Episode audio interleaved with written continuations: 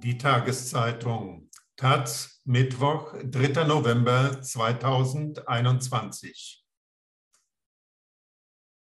Das Klima zu schützen ist eine gesamtgesellschaftliche Aufgabe. Die Agrarsoziale Gesellschaft veranstaltet in Göttingen eine Tagung zum Thema Ethik in der Landwirtschaft. Die Ethikerin Lieske Vogel-Kleschin erklärt, warum Landwirtschaft nicht per se als unmoralisch bezeichnet werden kann.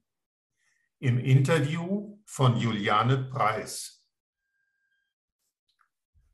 Frau Vogel-Kleschin, wie moralisch ist die Landwirtschaft? Ich würde mich davor scheuen zu sagen, die Landwirtschaft generell handelt moralisch oder unmoralisch. Man unterscheidet in der Philosophie zwischen Ethik und Moral. Moral ist das Gesamtsystem der Werte und Normen, die wir anerkennen. Aus philosophischer Perspektive ist jedes Tun ein Ausdruck von Moral. Wenn man den Begriff moralisch im Sinne einer Bewertung nutzt, damit also ausdrücken will, dass man etwas als gut und richtig oder falsch bewertet, muss man sich einzelne Akteure ansehen. Es gibt ein aktuelles Beispiel in Niedersachsen. Landwirte haben vermutlich gegen Auflagen verstoßen und haben ein Insektengift statt punktuell großflächig auf Rübenäckern ausgebracht. Das ist natürlich ein moralisch falsches Verhalten, wenn es eine bestimmte Regelung gibt und einzelne Landwirte sich einfach nicht daran halten.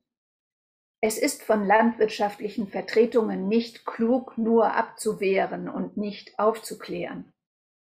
In dieser Hinsicht ist die Situation sehr eingefahren. Die Gesellschaft auf der einen Seite wirft den Landwirten oft pauschalisierend vor, falsch zu handeln, und die Landwirte auf der anderen Seite fühlen sich nicht gewertschätzt und angegriffen. Die Landwirtschaft gilt oft als Klimasünderin. Könnten Landwirtinnen nicht mehr fürs Klima tun? Erstmal ist es wichtig zu sehen, dass sich Landwirte in politisch-ökonomischen Rahmenbedingungen bewegen müssen, die sie selbst so nicht gewählt haben und als Einzelperson auch schwer ändern können. In diesem Rahmen gibt es durchaus einen Gestaltungsspielraum, den auch einzelne Landwirte nutzen und zum Beispiel mehr für das Klima und den Erhalt von Biodiversität tun als andere. Die Frage ist, inwieweit einzelne Landwirte moralisch verpflichtet sind, einen bestimmten Gestaltungsspielraum für mehr Klima- und Biodiversitätsschutz auszunutzen. Wie sehen Sie das als Ethikerin? In der Ethik unterscheidet man zwischen moralischen Pflichten, etwa der Pflicht, nicht zu lügen oder zu stehlen. Und dann gibt es sogenannte supererogatorische Pflichten. Das sind die, von denen wir sagen, es ist wünschenswert, dass Menschen das tun, aber wir können es nicht von ihnen verlangen. Ein typisches Beispiel ist, einer alten Dame, die am Straßenrand steht, über die Straße zu helfen. Wir wünschen uns, dass jemand das tut, aber wir können ihn nicht moralisch dafür verurteilen, wenn er es nicht tut. Landwirte sind, auch moralisch, verpflichtet, sich an die bestehenden gesetzlichen Regelungen zu halten. Geht es um Handlungsspielräume von Landwirten über diese Regelungen hinaus, mehr für Klima- oder Biodiversitätsschutz zu tun, würden wir uns als Gesellschaft zwar wünschen, dass Landwirte diese ausnutzen, aber wir können sie nicht moralisch dafür verurteilen, wenn sie es nicht tun.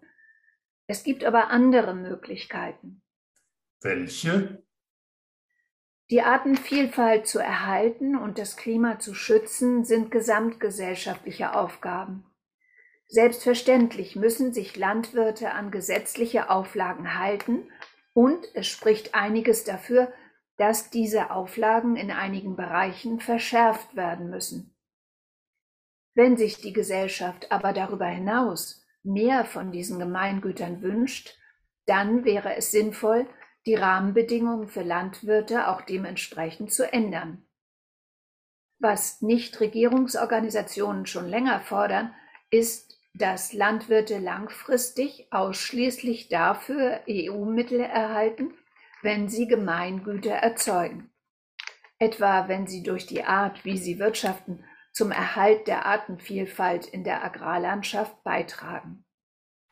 Neben den Rahmenbedingungen gibt es aus ethischer Sicht auch einen anderen interessanten Punkt, nämlich den der Erwartungshaltung der Gesellschaft an die Landwirtschaft. Was ist interessant daran? Teile der Anforderungen, die die Gesellschaft an die Landwirtschaft stellt, gehen nicht auf normative Vorstellungen zurück, also Vorstellungen davon, dass ein bestimmtes Tun geh oder verboten ist, sondern auf sogenannte eudämonistische Vorstellungen, also Wünsche, wie eine gute Landwirtschaft aussehen solle. Und diese Wünsche oder Erwartungen sind teilweise schwer mit der Realität in der Landwirtschaft vereinbar. Es besteht zum Beispiel der Wunsch nach einer idyllischen, familiären Landwirtschaft. Aber auch wenn wir Bio-Eier kaufen, sind die selten von einer Handvoll Hühner, die auf der Wiese herumlaufen. Auch die Biohaltung von Legehennen erfolgt häufig in vergleichsweise großen Beständen gemäß der Auflagen von Bioverbänden etwa in ein bis vier Stellen mit jeweils 3000 Hühnern. Viele Menschen würden das als Massentierhaltung wahrnehmen und es intuitiv ablehnen. Sie halten auf dem Kongress einen Vortrag mit dem Thema Was kann und will Ethik der Landwirtschaft? Was kann Ethik in der Landwirtschaft? Ethikerinnen sind meiner Ansicht nach nicht besser darin, moralische Urteile zu fällen als andere. Unsere Kompetenz liegt darin, dass wir uns mit der Urteilsbildung auseinandergesetzt haben. Wir können einen Beitrag dazu leisten, gemeinsam mit den Beteiligten, etwa mit Landwirten, gute Urteile zu fällen. Wir können darauf hinweisen, ob wir uns gerade über Fakten oder über Normen uneins sind. Wenn wir uns über Fakten streiten, kann es hilfreich sein, eine Diskussion zu versachlichen. Streiten wir uns über Normen, sind also zum Beispiel unterschiedliche Auffassungen darüber, wer die Verantwortung trägt, Emissionen in der Landwirtschaft zu reduzieren müssen diese normativen Fragen auch als solche diskutiert werden. Mehr Fakten helfen da nicht weiter. Es hängt auch viel davon ab, wie man Diskussionen führt. Inwiefern? Die Frage, wer für etwas Verantwortung trägt, kann man beispielsweise retrospektiv führen, also fragen, was schiefgelaufen ist und wer daran schuld ist. Man kann Verantwortung aber auch prospektiv verstehen und fragen, was jeder Einzelne und was bestimmte Gruppen tun können, damit sich negative Ereignisse in Zukunft nicht wiederholen. Zu einer solchen konstruktiven Diskussionskultur kann und möchte ich als Ethikerin beitragen.